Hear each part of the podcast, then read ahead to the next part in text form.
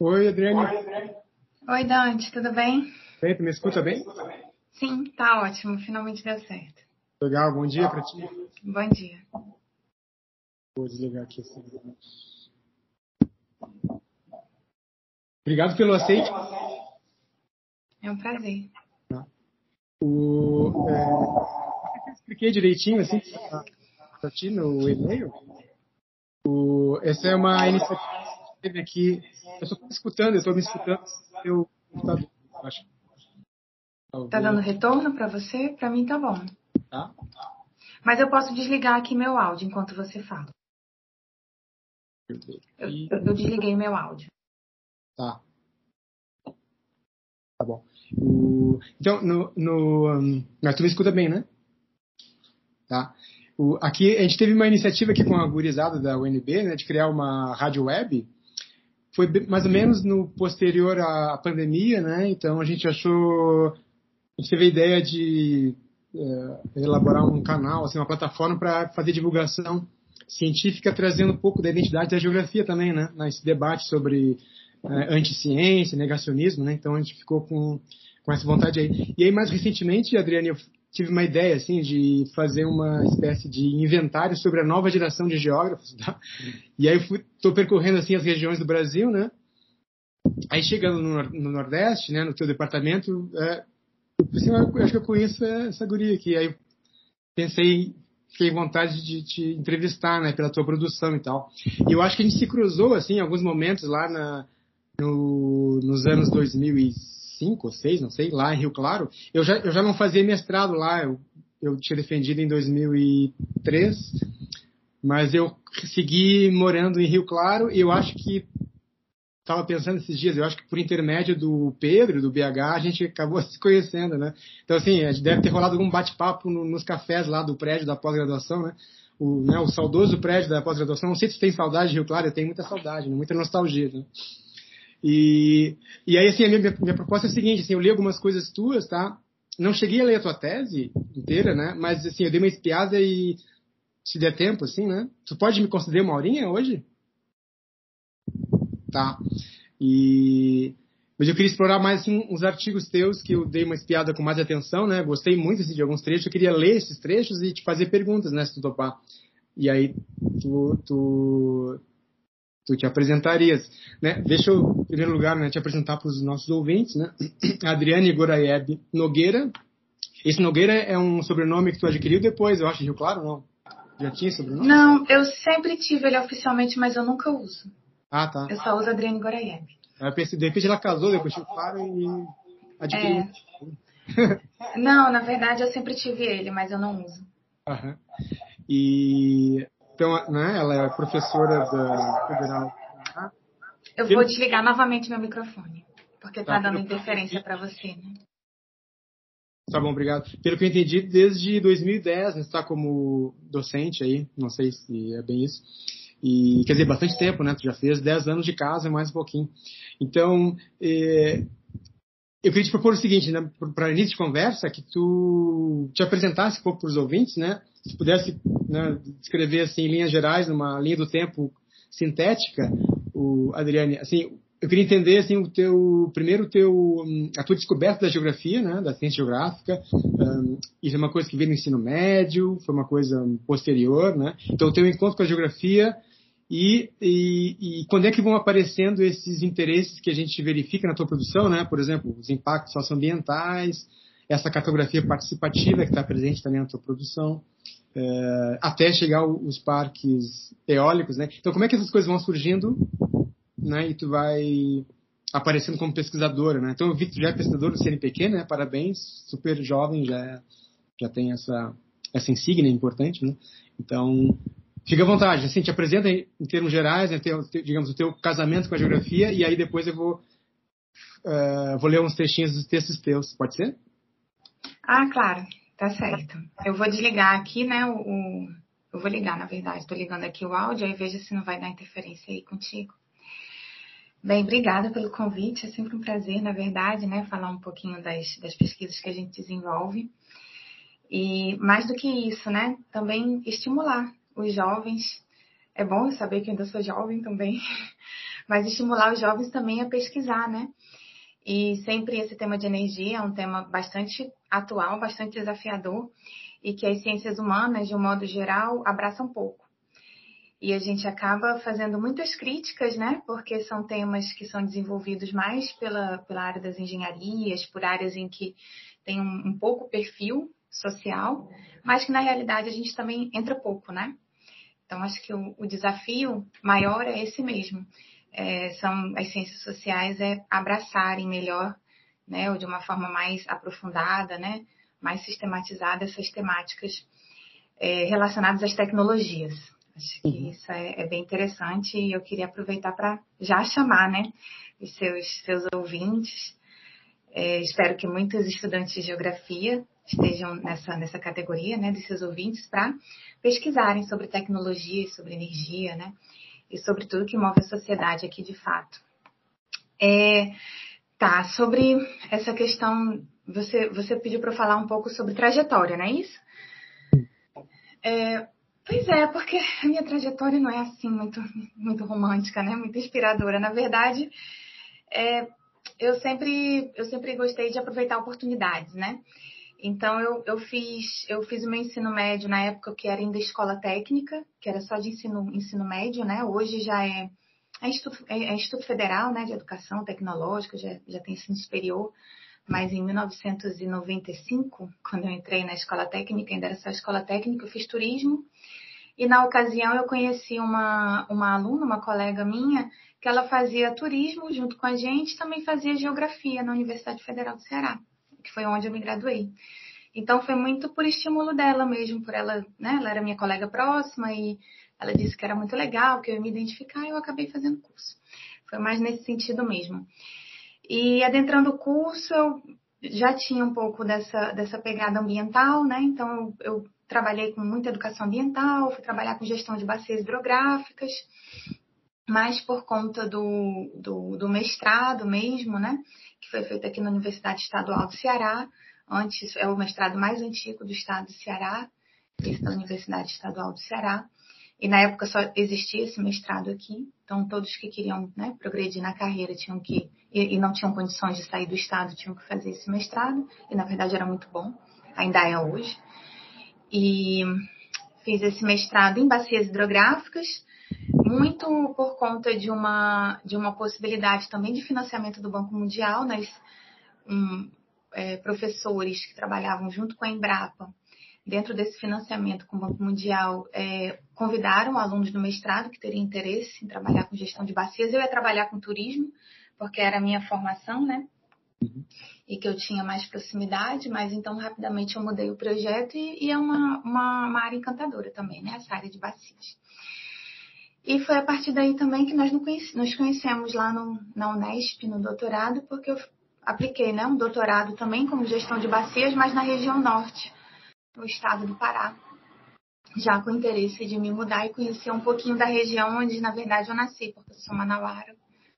Eu sou do Amazonas e eu tive a oportunidade de ter uma bolsa pela UFPA no interior do Pará. Então, eu tinha essa, essa, esse interesse né, em conhecer um pouco mais da região norte, que é a região de fato onde eu nasci, mas eu nasci saí de lá muito pequena. E foi assim que, que também eu acabei indo para a Unesp, porque no Pará não tinha é, doutorado em geografia na época, e eu tinha interesse em estudar a área do norte, mais em fazer o doutorado na área de geografia. Por isso que eu acabei aplicando para a Unesp de Rio Claro. Uhum. Na época era um dos cursos né, mais bem é, avaliados pela CAPES em termos de geografia física. Então, isso, isso acabava atraindo muito estudante, acho que do Brasil todo, né? E eu fui co-orientada por uma professora lá da UFPA, que de fato né, foi quem trabalhou comigo todos esses anos, né? E eu tive, claro, a orientação da professora na Unesp, a Magda Lombardo. E Bem, daí quando nós, na verdade, o doutorado é só o início, né? Quando nós começamos tudo, a gente acha que a gente termina no doutorado, mas a gente começa com o doutorado. E ah, eu defendi a tese no final de 2008 e no, no, primeiro semestre de 2009 eu abri uma vaga já como uma vaga efetiva para a área de cartografia, que é a minha área na geografia aqui da Universidade Federal do Ceará. Eu é, fiz essa seleção, né? Esse, esse concurso, na verdade, na, no primeiro semestre já de 2009, e foi um ano que eu tive que aguardar, por questões burocráticas mesmo da universidade, para eu ser é, incorporada no quadro, né? De professores, que foi em 2010, foi em fevereiro de 2010, para dizer, 23 de fevereiro de 2010, para ser mais exata.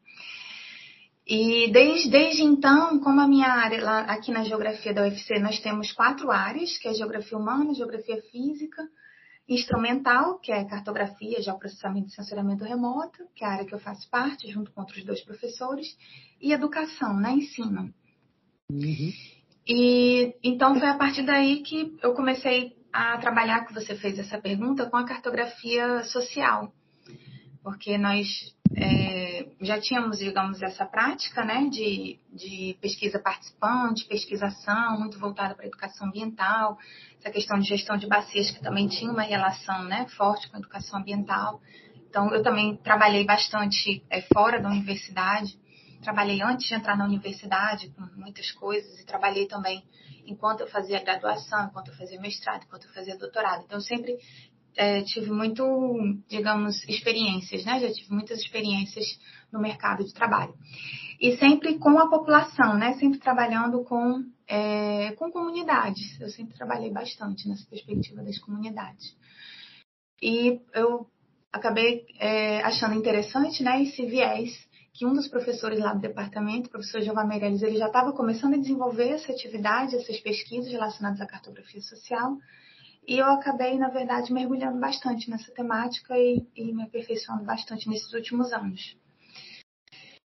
E a energia eólica, ela surge é, já em 2014, na verdade, em 2011, ainda um ano depois, a energia eólica ela surge um pouco é, nessa perspectiva da cartografia social, porque como a gente tem, eu estava até lendo nesse agora, nesse instante, estava lendo um artigo sobre ativismo acadêmico que é assim, por coincidência, porque foi, nós, nós enviamos no mês passado, mês retrasado, em setembro, nós, não, mês passado, né, foi setembro, nós enviamos um artigo é, para uma publicação internacional, né, justamente sobre os impactos de, da instalação de parques eólicos offshore na vida dos pescadores. E a gente viu assim um insight, sabe? A gente participou de uma, de uma audiência pública do primeiro projeto de parque eólico offshore do Brasil, é, que estava pedindo licença prévia, e vimos uma série de injustiça, né, injustiças né, nessa, nessa audiência pública e, e escrevemos um, o que eles chamam de perspectives, né? Uma, assim, um insight, né, uma ideia que surge, né, é, que ainda não é muito bem desenvolvido, mas que a gente já lança como propostas para para pesquisas futuras mais aprofundadas, né? Aí foi bem legal, porque o, o artigo, acho que ele tem talvez, sei lá, nove páginas. Mas as críticas que os revisores mandaram tem tipo 11 páginas. é maior do que o artigo, né? Aí você fica assim, meio desestimulado, né, na hora, mas depois você pensa, nossa, é muito bom, né? Porque é um privilégio você ter pessoas, né, extremamente qualificadas que criticam e assim, que fazem comentários, né, criticam e também pensam no aperfeiçoamento da pesquisa, né? Isso é muito bom, na verdade. Aí eu estava justamente lendo isso com meu colega lá dos Estados Unidos, que, que eu escrevo com ele, e aí ele me mandou, aí um, um dos revisores falou, isso é um artigo científico ou isso é ativismo político? Vocês têm que decidir o que, que vocês vão fazer. Aí eu, esse meu colega achou um artigo justamente sobre ativismo acadêmico, né? Porque existem aí tantas populações marginalizadas e tantas injustiças quando a gente fala de transição energética, que é bom que a academia esteja a favor delas mesmo, né? Porque alguém tem que estar a favor delas, né? E aí eu estava lendo justamente isso agora, achei, achei interessante. Então, a cartografia social, ela entra muito nessa perspectiva do ativismo acadêmico, né? Uhum. E nós começamos a trabalhar com a cartografia social em 2011. Como eu já era da área de cartografia, né, esse foi um ponto de pesquisa que eu achei mais, mais interessante. Eu já ministrei disciplinas de, eu ministro atualmente, né, cartografia, geoprocessamento, sensoramento remoto, cartografia digital. Mas é, em um momento aí da carreira, não sei se foi de 2018 ou foi 2019, nós fizemos uma disciplina, montamos uma disciplina de cartografia social que ministramos para os alunos da geografia e também da economia ecológica e da arquitetura, vários alunos. E, e, ele tem muito esse viés, né, de trazer essas informações técnicas de, mais de uma forma, é, digamos, para atuar junto à comunidade, né? De forma que a comunidade se beneficie com esses resultados científicos também, que as comunidades elas se sentem muito usadas, né? E sentem às vezes que é até uma forma de colonialismo acadêmico, né? Você chega lá, tira tudo, vai embora, né? E tem seus benefícios e a comunidade fica sem nenhum benefício. Exatamente. É. E a cartografia social não, ela, ela, você primeiro, nós só atuamos em comunidades que nós somos convidados, nunca falta convite. Segundo, é, o produto que nós fazemos, a comunidade ela usa imediatamente e ela usa imediatamente para aquilo que é mais importante para ela, para a garantia do seu território. Então, a gente desenvolve pesquisas, mestrado, doutorado, é, TCC, né, iniciação científica. E a gente entrega aqueles produtos para as comunidades. É, né? Eles têm os benefícios ali imediatos, né? Então, eles, eles acham bastante interessante. Para a gente também é legal, porque a gente desenvolve um conteúdo relevante. A gente também tem, assim, para os alunos, né? Em termos de conhecimento e aprendizado. E também nós temos é, bastante é, produtos, né? Nós temos muitos produtos e achados científicos de áreas que antes a gente não tinha informação nenhuma, né? Então, assim, é uma forma, digamos assim, de win-win, né? Que todos ganham, né? É, assim, levando algumas questões, né, éticas em consideração também. É, e a energia eólica, então, nós começamos a trabalhar com energia eólica porque justamente uma dessas comunidades, que na época foi Xavier, uma comunidade de pescadores bastante isolada, assim. Só viviam lá 60 e poucas pessoas, 20 e poucas casas. É, lá no litoral do Ceará, no litoral oeste, já chegando ao estado do Piauí. É no penúltimo município do estado do Ceará, antes de chegar no Piauí. Que eles vivem lá em Camusim. Aí depois, na verdade, é o antepenúltimo, que depois tem Barroquinha, tem Chaval, aí chega, em Camusim, aí chega no Piauí, no Delta do Parnaíba. É, então, essa população né, de pescadores artesanais, que muitos deles nunca tinham ido, a maioria nunca tinha ido nem para o centro da vila de Camusim, nunca tinham ido nem para a sede de Camusim, viviam basicamente ali mesmo com os recursos próprios, né, plantavam, né, é, pescavam e tudo mais. E de repente, em 2009, 2008, começaram a construir uma, uma, um parque eólico imenso de 50 torres que na época a, quem inaugurou foi a Dilma Rousseff, ela disse até, foi publicado no jornal que 10, assim, aquele parque eólico iria abastecer 10% da energia que o Estado consome e que era o maior parque eólico da América Latina e tudo mais. E ele foi construído exatamente no território desses pescadores. Inclusive, foi bloqueada a única via que eles tinham de acesso para acesso para a sede do distrito. É, várias lagoas foram assoreadas por conta do, da construção desse parque, então eles passaram a não ter mais pesca continental, só pesca marítima. Então, quando o mar não estava né, para pesca, justamente essa época que a gente está agora com mais ventos, eles começaram a ter um problema de insegurança alimentar, eles começaram a ter uma série de problemas. E daí que eles procuraram a gente através de uma, de uma irmã da Igreja Católica, que ela já vinha do, do Pará, e no Pará ela já vinha desenvolvendo é, trabalhos com uma, justamente com a igreja, né, próximo dos atingidos por barragens, né, que isso é muito comum no estado do Pará, as barragens as hidrelétricas, né, e ela já vinha desenvolvendo cartografia social com base na metodologia do professor Alfredo Wagner, que é um dos nomes mais importantes que a gente tem aqui no Brasil, é, que trabalha com essa temática de cartografia social.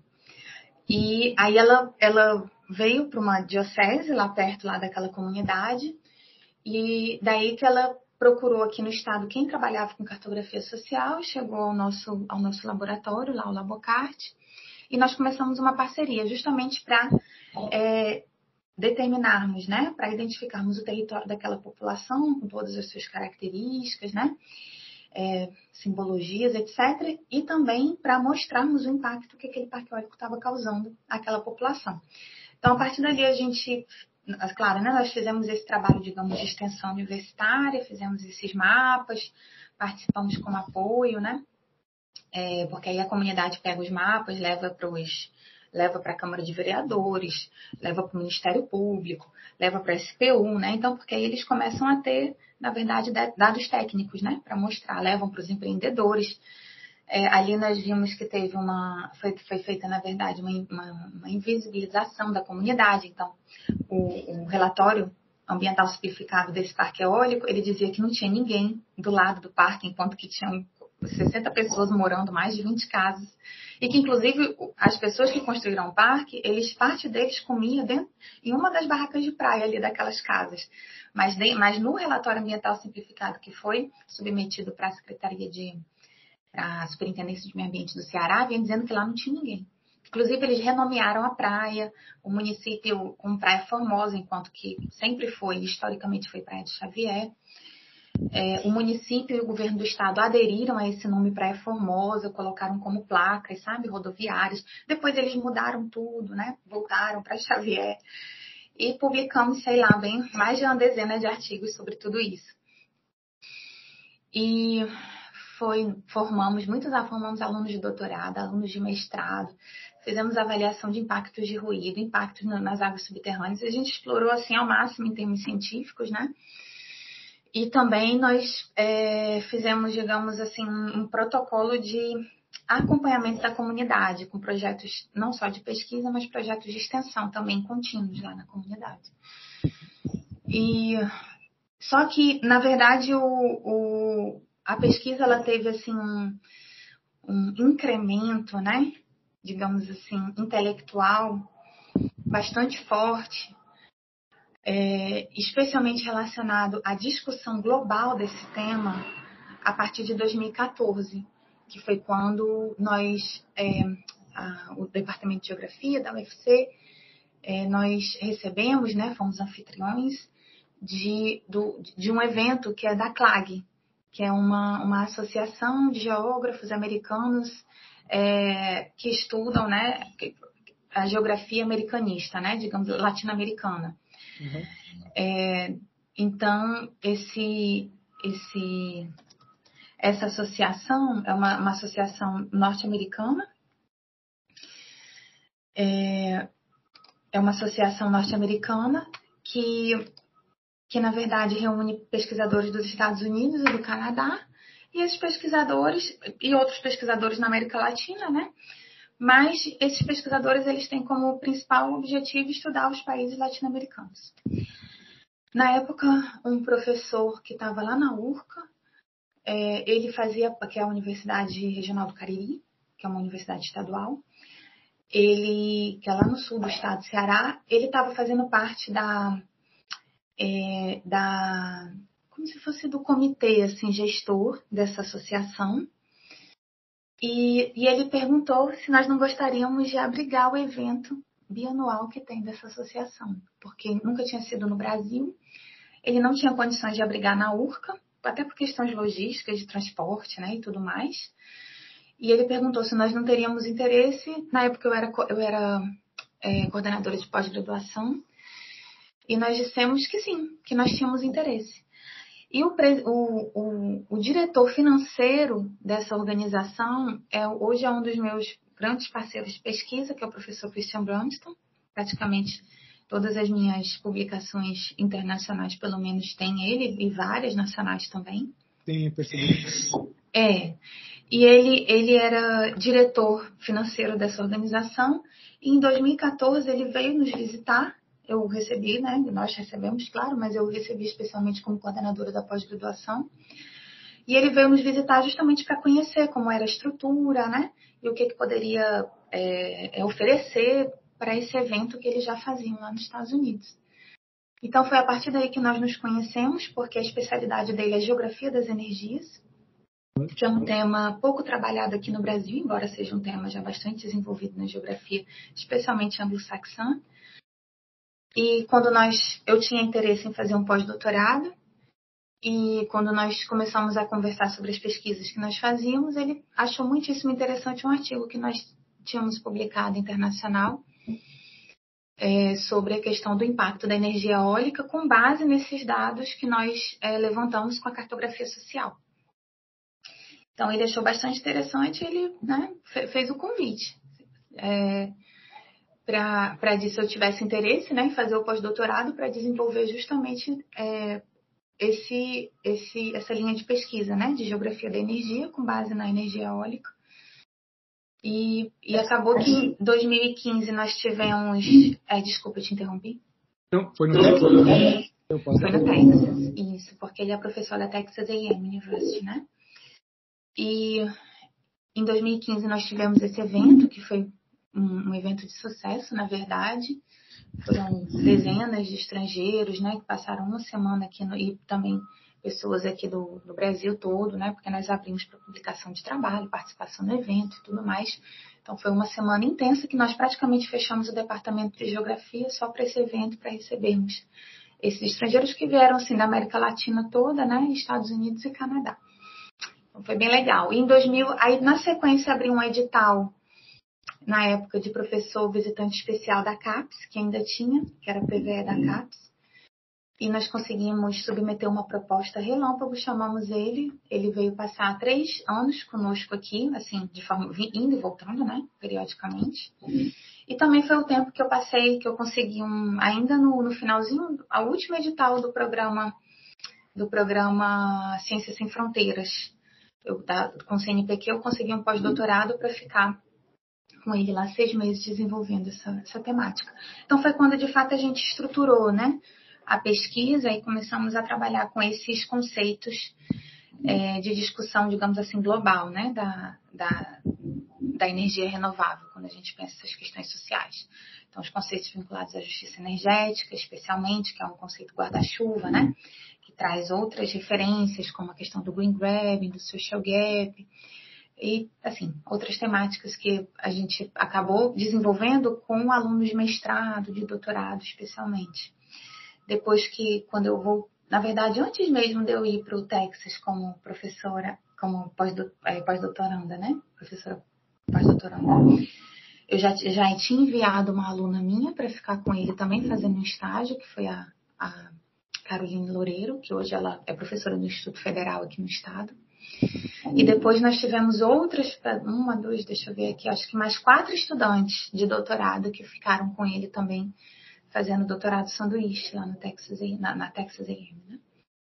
Então foi. Aí a partir daí a gente foi assim aprofundando, né? E a gente também foi vendo várias temáticas, né? Abrindo para várias temáticas, mas sempre vinculada à questão da energia renovável, especialmente para para é, energia eólica Hoje nós abrimos essa, essa linha, né? Considerando parques eólicos onshore e offshore, que até alguns anos não existia, né? Essa perspectiva do offshore. Mas a partir de 2019 nós começamos a orientar um doutorado, 2018 na verdade, é um doutorado é, com base na avaliação de impactos é, da instalação de parques eólicos offshore na vida dos pescadores artesanais. E é, e agora também, a partir do ano, desde o ano, desde o ano retrasado, na verdade, nós estamos trabalhando com produção de hidrogênio verde, né? Os impactos territoriais da produção de hidrogênio verde. Aí também já temos aí dois, temos uma pesquisa de mestrado e agora estamos começando uma pesquisa de doutorado. Muito bem, Rica, tua aí que quase que eu não preciso fazer perguntas. Então... Ah e o ouvinte vai ser capaz de fazer inferência, assim, né? Então, o teu relato foi bem, bem rico mesmo, então, é, é, mesmo que eu não viesse te fazer essas perguntas, que eu não vou te deixar de fazer, o, acho que o ouvinte já saberia inferir as tuas respostas, né? Então, e, eu fiquei feliz porque, assim, pelo teu relato, eu estou é, né, convicto de que foi uma boa escolha, tá? Ter te chamado para entrevista, porque, Adriane, não sei se eu deixei claro isso na, na no e-mail, né? Mas a, a, nossa preocupação é encontrar, né? Vocês que têm tendo essa preocupação com uma pesquisa mais de interface, né? Ou seja, né, fugir daquelas daquelas geografias assim muito setorizadas, né? Por exemplo, um cara que é, praticamente numa geografia física ele só explora, sei lá, uma geologia estrutural, né? Então assim a gente não vê nada de nenhum componente societário, né? E também aquele, aquele outro tipo de pesquisa que tem componentes societários demais e a natureza some, né? Então, assim, a gente está tentando reencontrar a geografia genuína, né? Que me parece que é uma coisa que tu faz, né? E teu te parabenizo muitíssimo por isso. E é, então eu posso ler alguns trechinhos que eu gostei dos teus textos, tá? E até, até um deles, eu gostei o primeiro, foi assim, ó, deixa eu te explicar, eu selecionei meio que sim pelo título, tá? Então o título me pareceu cativante e eu escolhi. Então nem sei se os artigos foram os teus preferidos, sabe? É, eu peguei um de 2018, um de 20 e um, desculpa, um de 18, um de 22 e um de 23. E uh, o primeiro é o seguinte, só antes de eu, ler, eu vou fazer a propaganda aqui da tua tese, tá? Eu não vou comentar ela aqui agora, pra gente não perder muito tempo, né? Mas para os ouvintes que ficarem curiosos, né? A, a Adriane defendeu em 2000, 2008, lá na Unesp Rio Claro, uma tese chamada Análise Integrada da Paisagem na Bacia Hidrográfica do Rio Caeté, Amazônia Oriental, Brasil. Tá? Então, vocês podem baixar no site, no repositório da Unesp, né? Então, é... É, eu até separei uns trechinhos que eu gostei da tua tu fala em geossistemas, né? Tu fala, tu usa uma expressão que eu achei muito interessante, né? Que é a expressão te, tensores ambientais, que eu, pô, legal isso aqui, essa, essa expressão. Mas assim, pra gente não perder muito tempo, eu vou direto para os teus textos mais recentes, tá? Mas uh, a tua tese é bem bacana também. Infelizmente eu não pude assistir da defesa. Defendeu uh, 2008, eu acho que eu. Se eu estava em Rio Claro em 2008 ainda, acho que não. Enfim. Então, tu defendeu com a, sobre a orientação da famosa professora Magda Lombardo, né? Ah, vamos lá, então. Assim, o primeiro artigo teu que eu queria mencionar aqui e ler um trechinho, é em inglês, eu vou traduzir aqui para facilitar a vida minha e do ouvinte, tá? Aproximadamente seria o seguinte: a energia eólica deu errado, né? Wind power gonna bad.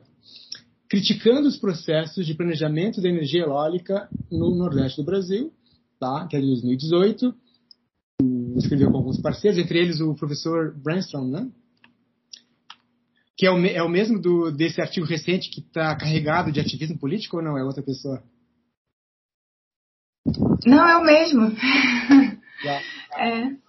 Eu vou ler um trechinho que eu tá? E depois eu te digo por que, que eu gostei do trecho. E aí, se tu quiser comentar, ou eu te faço uma pergunta. Já tem uma pergunta engatilhada aqui. Então vamos lá. É, vocês falam o seguinte: no Brasil, um importante instrumento legal que apoia a decisão é o relatório ambiental simplificado, né, o RAS, para projetos de energia considerados de baixo impacto ambiental, incluindo parques eólicos e outros projetos de energia renovável. A crise, a crise elétrica do Brasil de 2001 forneceu cobertura política para que as autoridades federais criassem um procedimento simplificado de licenciamento ambiental, que aceleraria a geração de energia os investidores só precisavam apresentar o RAS, que inclui uma declaração do técnico responsável afirmando que o projeto tinha baixo potencial de impacto ambiental.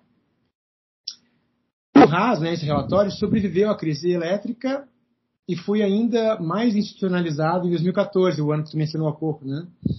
quando um Conselho Ambiental Federal emitiu a exigência de que um relatório completo de impacto ambiental só seria exigido se os parques eólicos fossem implementados em ambientes frágeis. A gente percebe aqui nas entrelinhas na crítica de vocês, né? Como campos de dunas e manguezais, ou se os parques eólicos exigiam, por exemplo, a realocação das comunidades. Né? Então, é um trecho que eu achei bem legal, é, Adriane. Né? O que eu vi aqui quando, nesse trecho? Né? Que vocês estão demonstrando que é, a ciência, por exemplo, a geografia, né? ela pode ter um papel pragmático, né? ou seja, pôr os diagnósticos técnicos que nós somos capazes de fazer na geografia, né, a serviço da gestão. Então, assim, né, não tem essa coisa de um patinho feio, né? Até queria saber a sua opinião, né? Ainda tem um pouquinho na, na, em alguns departamentos de geografia essa coisa de, de uma geografia pragmática, ela é está a serviço do poder e seria necessariamente ruim, né? Então tem alguns, alguns espantalhos por aí, né? Então, mas assim, a pergunta que eu queria te fazer, assim, explorando aqui o contexto, é a seguinte, é, Adriane, o, eu acho que mais ou menos tu respondeu isso na tua fala inicial, mas assim, queria saber mais explicitamente. Quando é que, fazendo um exercício de reminiscência, assim, quando é que a Adriane percebe, se dá conta de que é, seria possível né, é, praticar a geografia, digamos assim, conjugando essas duas espécies de vulnerabilidade, né, vulnerabilidade do meio físico e do meio social. Isso é uma coisa que nunca foi um dilema para ti? Tu absorveu isso como uma identidade da ciência geográfica espontaneamente ou, ou tu foi te deparando com isso e tipo assim caiu a ficha e tu foi praticar esse tipo de, de, de disciplina? Sim, queria saber se isso está presente na tua consciência, assim, né? o fato de que é possível praticar geografia né, com essa preocupação de uma conjugação de fenômenos, né? É, bem, primeiro sobre essa questão do de você atuar, né, na sociedade, é muito é muito confortável quando a gente se coloca, né, numa posição em que a gente só critica. Isso sem dúvida é mais simples, né, só criticar. E quando nós é, fazemos, né, uma, digamos, não só essa cartografia mais ativista, que nem é tão incomum, né? Nós temos muito colega, muitos colegas que têm essa inserção política bastante clara mesmo. Mas quando nós fazemos essa cartografia mais, digamos assim, digamos, a serviço de um planejamento né, do Estado, como você está colocando, é, muitas vezes nós nos colocamos numa posição complicada mesmo. Complicada tanto com a comunidade, né, com as pessoas ali que a gente está trabalhando no território, como também complicada com o governo, porque o governo nos vê às vezes como um funcionário, né? Que deve responder às questões que o governo deseja que sejam respondidas, né? Mas não a realidade que se impõe, né? É, nós essa é uma discussão bastante viva aqui no nosso grupo, porque nós fizemos é, recentemente, nós trabalhamos convidados pelo governo do estado, mas quem estava pressionando o governo do estado eram os movimentos sociais, é, para que o, as populações tradicionais aparecessem no mapa do governo do estado, no mapa oficial do estado. Então, desde 2018, 2019, que está sendo feito, que, que, já encerrou, inclusive ele, ele terminou de ser elaborado no ano passado, mas que ainda não foi aprovado na, na, na Assembleia Legislativa aqui do Estado, o zoneamento ecológico econômico costeiro. Uhum. E durante esse zoneamento, que foi, o Estado resolveu convidar professores, uma consultoria, né, composta por professores tanto do, da Universidade Estadual como da Universidade Federal, é, e que eu não fiz parte no início, né? Era um trabalho extremamente, digamos, um trabalho mais de gabinete, um trabalho mais técnico nesse sentido, né? E que não conversava diretamente com a população.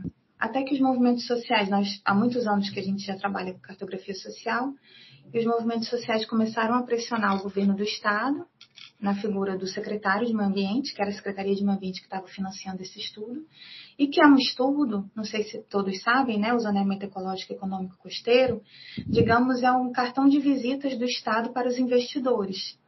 Então, o, o Estado, né, assim, existem vários tipos de zoneamento ecológico, no caso aqui, como a região costeira do Estado do Ceará é a região mais importante em termos de é, de alocação de empreendimentos, né, em termos de recursos disponíveis, né, de, de posição também, né, estratégica, né, próxima à capital, no litoral, onde tem os portos e tudo mais. Então, o zoneamento, esse zoneamento é um zoneamento muito importante para o Estado, porque todos os empreendedores, inclusive de energias renováveis, eles querem se alocar aí, né? Justamente nessa área de mar, praia, duna, tabuleiro, que é onde fica o litoral.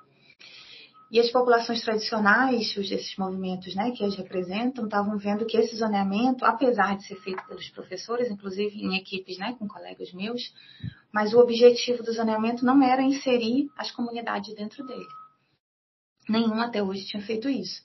Então, nós fomos chamados justamente para fazermos a cartografia social de todo o litoral do Ceará, 600 quilômetros de costa, 23 municípios. E quando nós começamos a fazer essa cartografia social, nós vimos que não existia até hoje nenhum, nenhuma lista, nenhum inventário das comunidades tradicionais do litoral do estado. Ninguém sabe. Sabemos que tem alguns indígenas, sabemos que tem alguns quilombolas, mas e os pescadores artesanais? Não sabemos. Não existe nenhum registro disso. E nós resolvemos começar a fazer esse levantamento e a identificar essas comunidades tradicionais também. Então, nós terminamos esse mapa no ano passado com 324 comunidades tradicionais Uau. que foram, é, que foram integradas ao mapa oficial do Estado, uhum. através do, do, do, do PDEA. Que o PDEA é, um, é uma plataforma é, de é uma plataforma de, de mapeamento do Estado, do Ceará. E de mapeamento ambiental, sabe?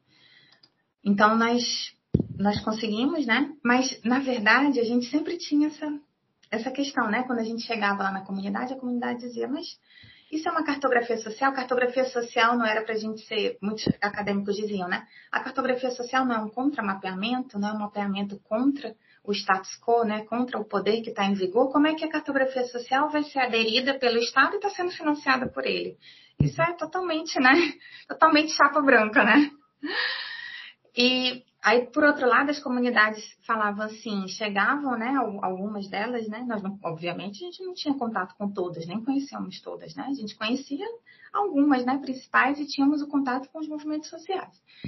Então, nós chegávamos na comunidade com representantes desses movimentos e, e as comunidades diziam assim, mas como que a gente vai confiar nessa, nesse, nessa equipe que está vindo fazer um mapeamento, que na verdade vai fazer um mapa para o Estado, que nos causa uma série de problemas e não nos enxerga, para dar os nossos dados para os investidores, que só nos dão impacto. Uhum. o que, que eu ganho com isso, tá entendendo? Então, assim, nós tivemos que é, ser bastante transparentes e bastante éticos, né?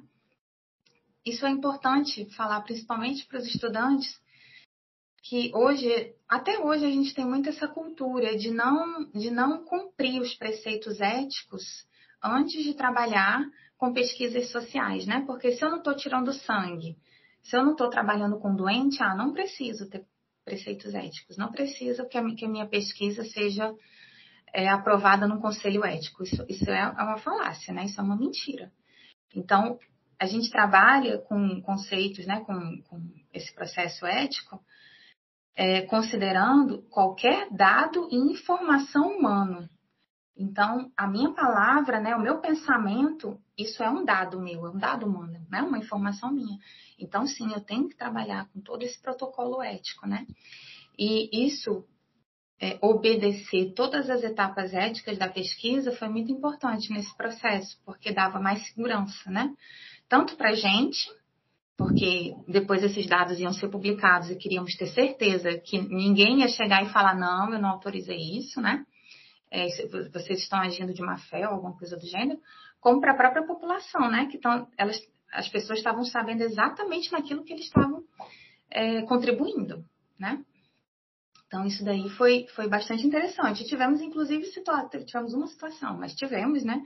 Uma situação em que depois que nós lemos, né, todo o documento, né, de livre consentimento e tudo mais, a pessoa falou, não, não me interessa, eu não quero participar.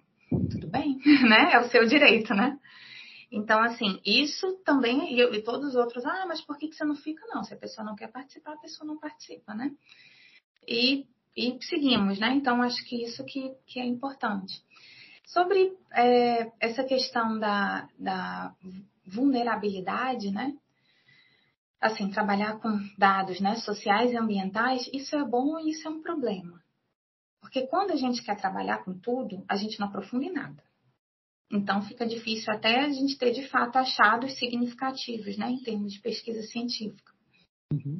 Ao mesmo tempo, quando a gente trabalha com um tema muito rigoroso e muito verticalizado e a gente desconsidera o entorno, a gente também acaba tendo uma limitação muito grande daqueles achados, né? Porque a gente não consegue nem é, digamos assim, é, é, contextualizar um cenário daquilo que a gente, né, porventura, chegou àquele resultado. Então, assim, achar um meio termo é difícil, né? É, no, aqui na, na, na, na, geografia, né, aqui no Brasil, a gente, eu me enquadro muito nessa perspectiva da geografia ambiental. Né? Na verdade, me formei, né, tanto no mestrado como no doutorado e na graduação também, no TCC, na área de geografia física.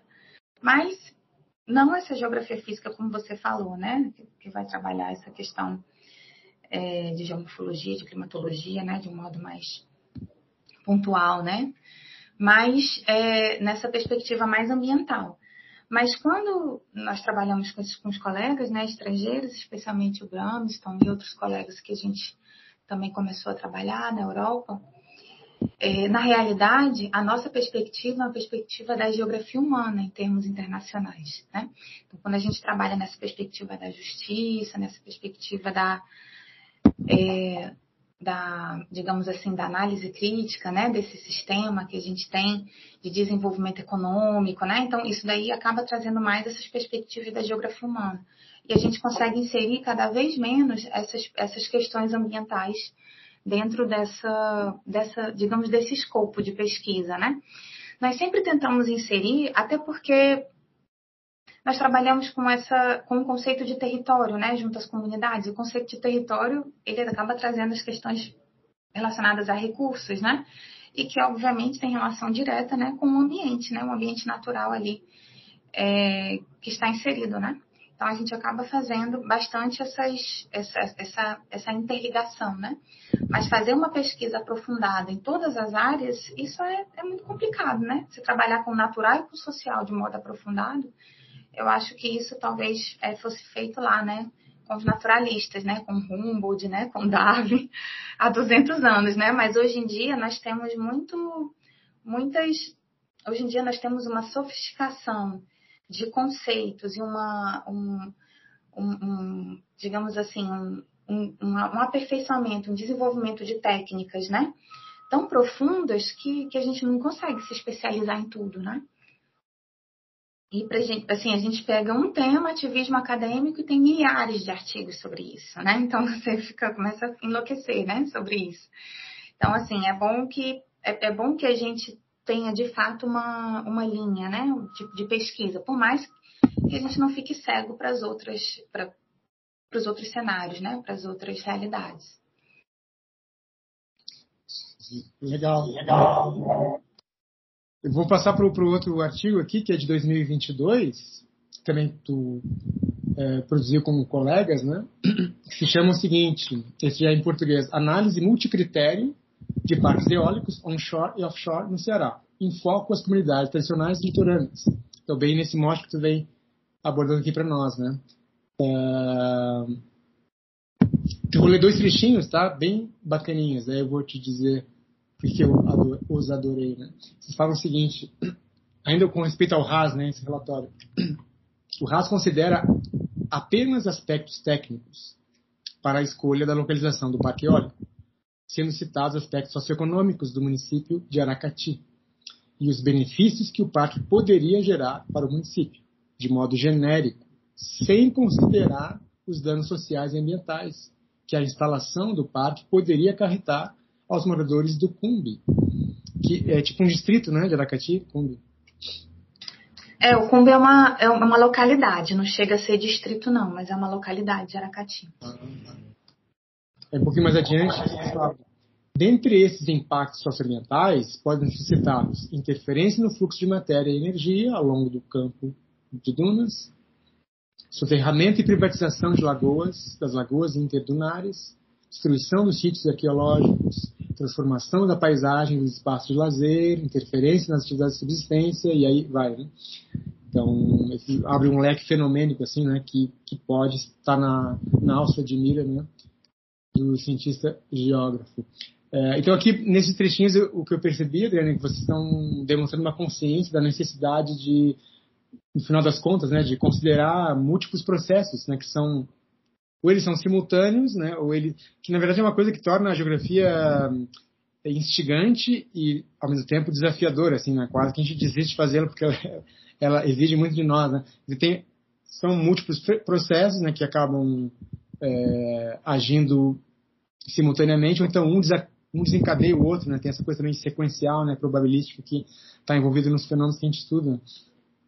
E aí, mas assim, eu queria, o que eu queria te perguntar é o seguinte, né, vendo, né, que tem essa essa, esse costume de produzir né, conhecimento uh, em cooperação com, com outros colegas, até de outras nacionalidades, né? Eu queria saber de ti, assim, qual é a importância que tu vê, embora eu já saiba, assim, pelo que tu vai lá, a tua resposta, né? Mas qual é a importância que tu vê, Adriane, na, na, em desenvolver projetos, e mais do que desenvolver projetos, né? Executá-los também, né? Nesse regime, digamos assim, regime de parceria, né? Tu diria que, que isso é para é particularmente crucial nesses temas complexos socioambientais, o que eu estou querendo te perguntar, né? Mas eu estou denunciando uma, uma ideia que eu tenho, assim, né? Mas eu queria saber a, a tua opinião de fato, né? O, será que é possível fazer geografia, que é uma ciência tão cheia de interface, né? Só com geógrafos, né? Então, se não é não, não é, é né, forçoso mesmo, né? Que a gente conviva com outros profissionais de outras áreas para poder então minimamente resolver, né? Essa, essa, esses fenômenos de emergência, né? Super complexos que são socioambientais, né? Então eu queria que falasse um pouquinho sobre a tua visão de praticar ciência, né? No mundo contemporâneo, num regime de parceria mesmo, né? É, eu achei legal porque você pegou dois artigos é, que estão, esse daí dá até um, uma discussão sobre essa questão toda, né, de, de, de, avaliação, né, de periódicos e tudo mais, porque você pegou um artigo internacional numa das revistas, na verdade, uma das melhores revistas, né, globais de que trabalha a questão social das energias, que é essa da Energy Research in Social Science, né, que foi o de 2018 não foi? Que é o, de 2018. E, e ela é editada pelo professor Benjamin Savacon, e que ele é, digamos assim, um, a grande referência global em termos de análise social das energias. Olha. É, é, então, assim, é um, sem dúvida alguma, esse é, foi nos artigos uma das produções mais relevantes que eu tive nesses últimos tempos. E, na realidade, que, né, aquelas revistas que têm fator de impacto, né, e tudo mais, que são credenciadas aí em vários, agora, várias plataformas, né, que tem muita visibilidade. E ao mesmo tempo, você pegou essa outra revista, que é uma revista muito legal, que é a revista Mutirô, da Universidade Federal de Pernambuco, né? É, que ela é editada por um colega nosso da geografia, que é o Bira, o Biratã. E ela é da Geografia Agrária, é uma revista de Geografia Agrária da Universidade Federal de Pernambuco. E foi um artigo bem legal que eu fiz, na verdade, são todos meus alunos de iniciação científica.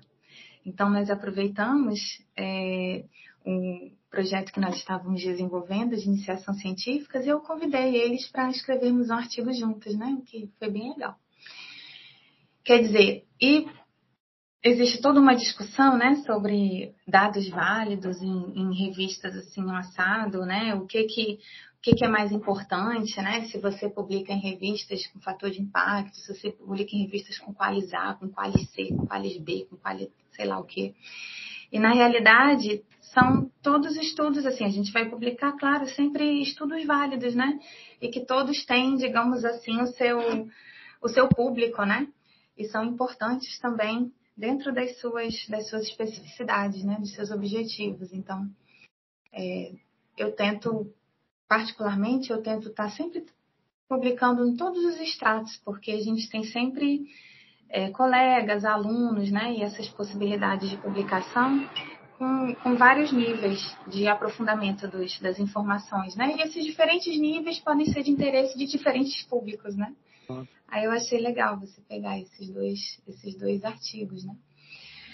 É, e, é, na realidade, o que eu penso sobre a, a, a pesquisa é que a pesquisa ela deve ser sempre motivada por perguntas e por problemas que existem na sociedade. Então, eu acho que o principal objetivo da pesquisa é a gente tentar dar alguma solução a algum problema que existe, né?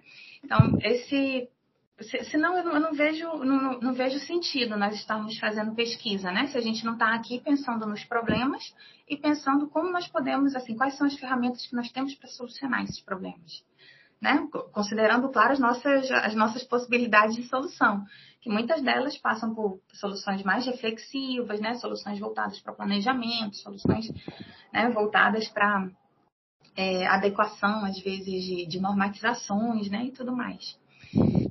E as, as nossas perguntas são sempre essas. Qual, qual é o problema que a gente vai resolver com essa pesquisa? Qual é o problema que a gente quer resolver? E é difícil, eu vou dizer que é impossível, resolvermos problemas sozinhos. Resolvemos problemas. Uma área não consegue resolver um problema social, um problema ambiental que é extremamente complexo e que demanda, né? Uma série de, de digamos assim, de visões, né? Então, se a gente quer resolver, entre aspas, o problema da, da, instalação de parques eólicos, não posso conversar só com engenheiros elétricos, não posso conversar só com engenheiros civis, né? São os engenheiros elétricos que estão ali, e mecânicos, né? E físicos, que estão ali pensando em, em como todas aquelas engrenagens, né? Aquelas engenhocas ali funcionam. São os engenheiros civis que estão pensando como é que eles vão terraplanar ali aquela coisa e, e dar alguma estabilidade no terreno para botar aquelas, aquelas torres, né? Não posso trabalhar só com biólogos, nem com oceanógrafos, que vão pensar quais são os impactos lá nos animais e nas plantas. Né? Quer dizer, não posso trabalhar só com geógrafos ou sociólogos, que vão pensar só nos impactos com as pessoas. A gente tem que trabalhar com todos, né? Se nós formos pensar dessa forma. É, em termos de gestão, em termos científicos, dependendo da resposta que a gente quer dar ao problema que a gente elegeu como válido, aí nós vamos procurar diferentes áreas de conhecimento, né? Então, hoje, por exemplo, ontem mesmo, a gente, ontem à noite, estava finalizando aqui uma, a revisão de um outro artigo com um aluno meu, ali da região do sul do Ceará, que ele é engenheiro elétrico. Uhum. E ele está trabalhando no doutorado dele com os impactos, né? Dos ruídos dos parques eólicos. Então, a gente queria saber a gente chegou lá na, na área, que é a Serra dos, do, a Serra dos Pereira, lá no, município chamado Caldeirão do Piauí, perto de Marcolândia, lá no sul do Piauí. Aí nós chegamos lá e o que, que nós vimos? Um monte de torres eólicas no meio de um monte de casas. É a primeira coisa que você pensa, será que essas pessoas elas se incomodam com essas torres? Se incomodam em ver essas torres, se incomodam em escutar o barulho que essas torres fazem? Esse, esse é um problema, né? É Como é que a gente. Hã? É muito ruidoso mesmo? Muito, muito, especialmente para quem é da zona rural. Ah. Nós, urbanos, né, que estamos aqui, né, 24 horas com trânsito, casa de show, alarmes, não sei o quê. Talvez aquela, quem mora do lado de um aeroporto, né, talvez aquilo ali seja algo razoável. Mas para quem está numa zona rural, que praticamente não tem né, nenhum tipo de ruído, ou tem aqueles ruídos que eles já estão acostumados, né? O ruído do o ruído de um bicho, o ruído de uma. Tanto que eles. É tão, tão interessante porque eles correlacionam o ruído da, da, da eólica com o de bicho. Ah, tem uma hora que ele faz o ruído de um grito de um jumento. Olha. Eles falam. É, que é quando ela tá, ela tá mexendo na nacelle, que é aquela cabeça, sabe? Que ela mexe assim. Aí essa daí é a hora que parece que o jumento tá gritando. Aí tem uma hora que parece que tem um avião é pousando, mas ele não pousa nunca, ele só fica com barulho de pousar, que às vezes o avião passa né, nessas regiões e como eles têm o, o, o, a audição bastante refinada, né, eles, a gente hoje, assim, a gente, eu mesma moro relativamente próximo do aeroporto, às vezes o avião passa, eu nem escuto mais, porque a gente já está tão habituado, né? Mas para eles não. Então, assim, então eu sozinha, dificilmente, eu como geógrafa, eu conseguiria responder essa questão do ruído, porque a gente precisa trabalhar com equipamentos, né? Então tem que ter decibelímetros, tem que ter equipamentos relacionados à, à questão também do, da direção do vento, da velocidade.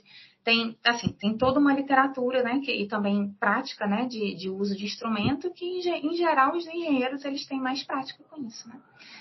Então, nós queríamos entender o quê? Qual era o nível do ruído, se esse ruído estava acima né, do, do, do, possível pela legislação, e queríamos entender a percepção. Aí a percepção já é algo que a gente pode contribuir mais, né?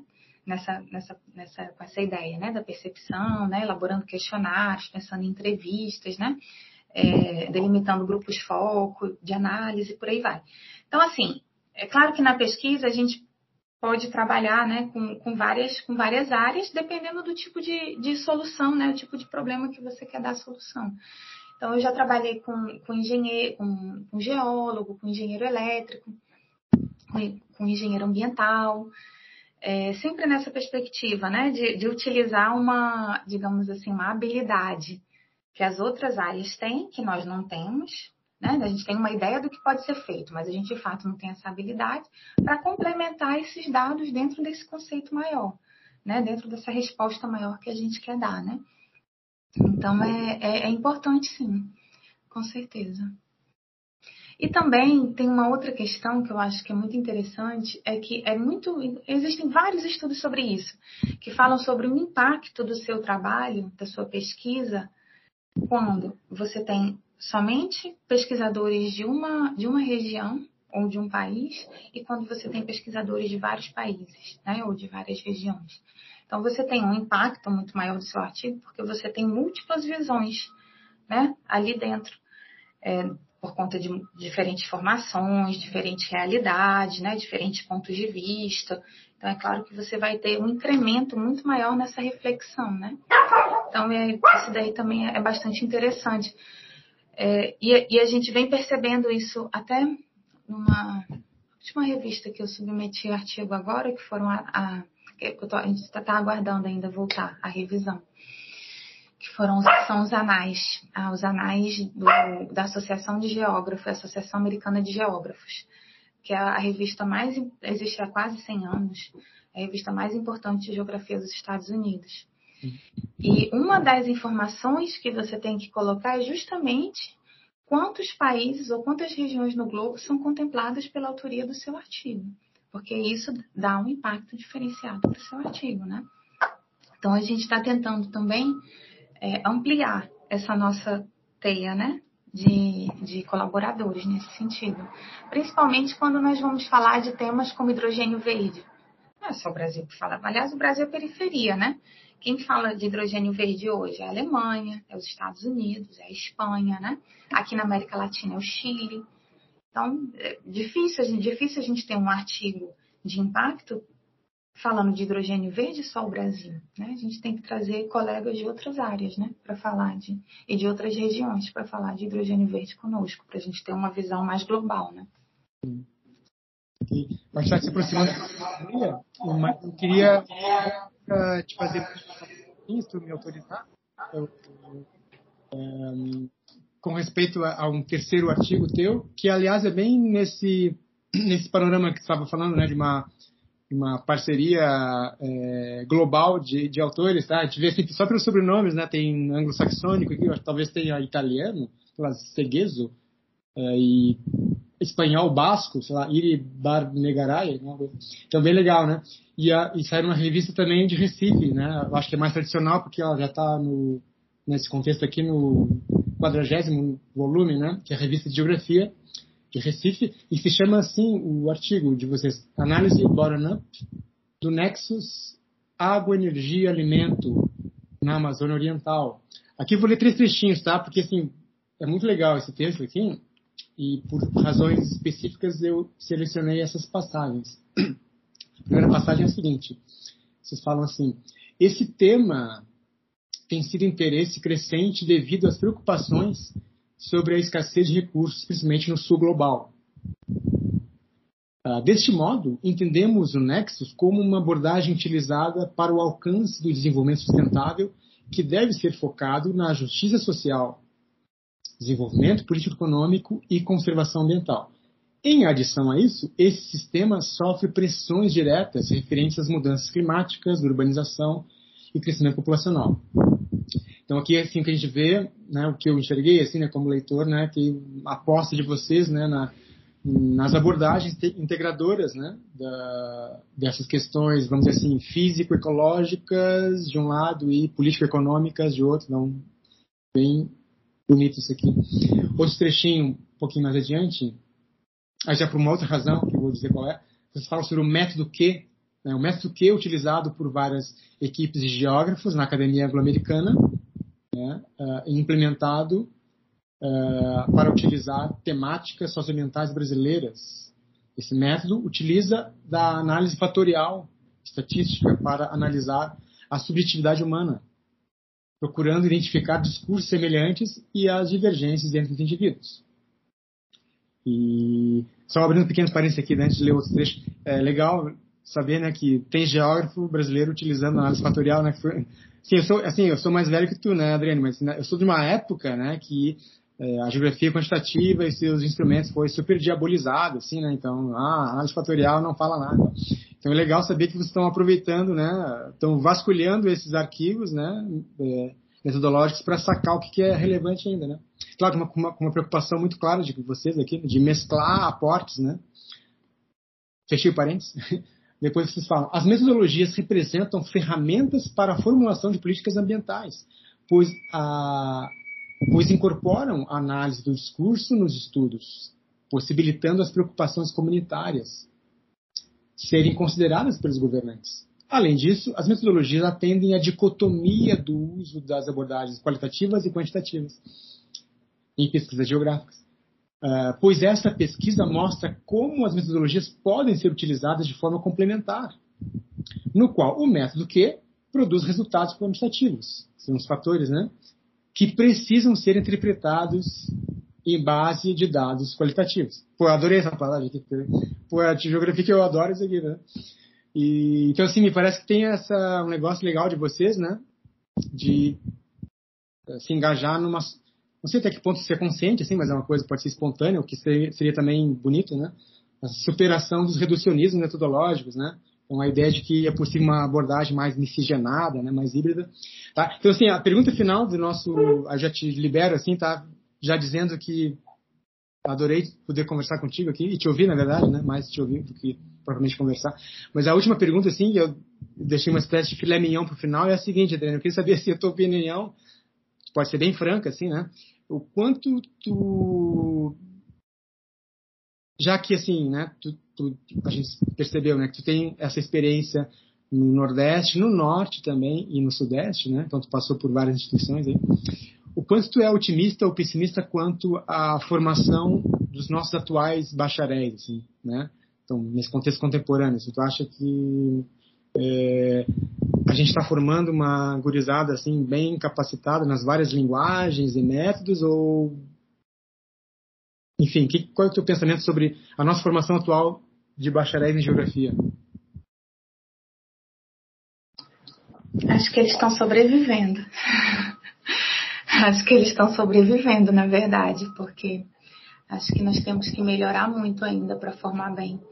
Na verdade, é, eu não, não escavei nada na, na, na, na literatura aqui brasileira, não, sobre a questão do método Q. Na verdade, esse é um método que ele iniciou, sei lá, há mais de 60, 70 anos, ele é da década de 50.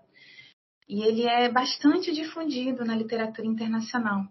Mas às vezes eu tenho a impressão de que a gente gosta de ficar só ali, né, nesse olhando o nosso próprio umbigo e achando que existe uma geografia brasileira, né? Enquanto a geografia ela é global, ela é mundial.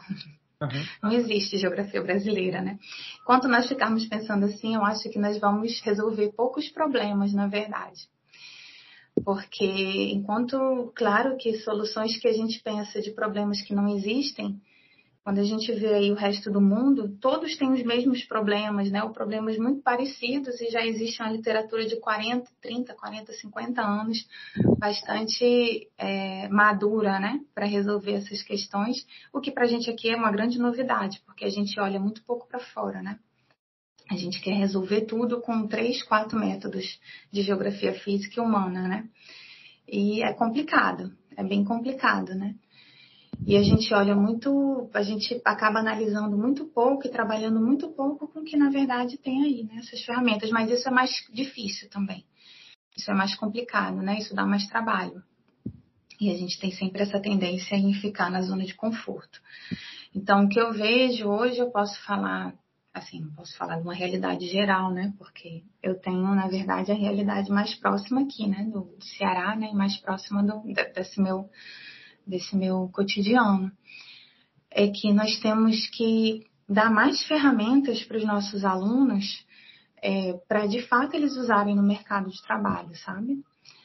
Mas, é, nossa, falar isso é que bom que a gente não está numa plateia, porque as pessoas vão só criticar escutando, né? Isoladamente. Mas ninguém quer ouvir isso, né? Ninguém quer ouvir que a universidade tem que estar mais próxima do mercado de trabalho, porque isso é vender o conhecimento, não pode. Mas isso, na verdade, é o que nos faz importantes para a sociedade, né? É o que nos faz importantes.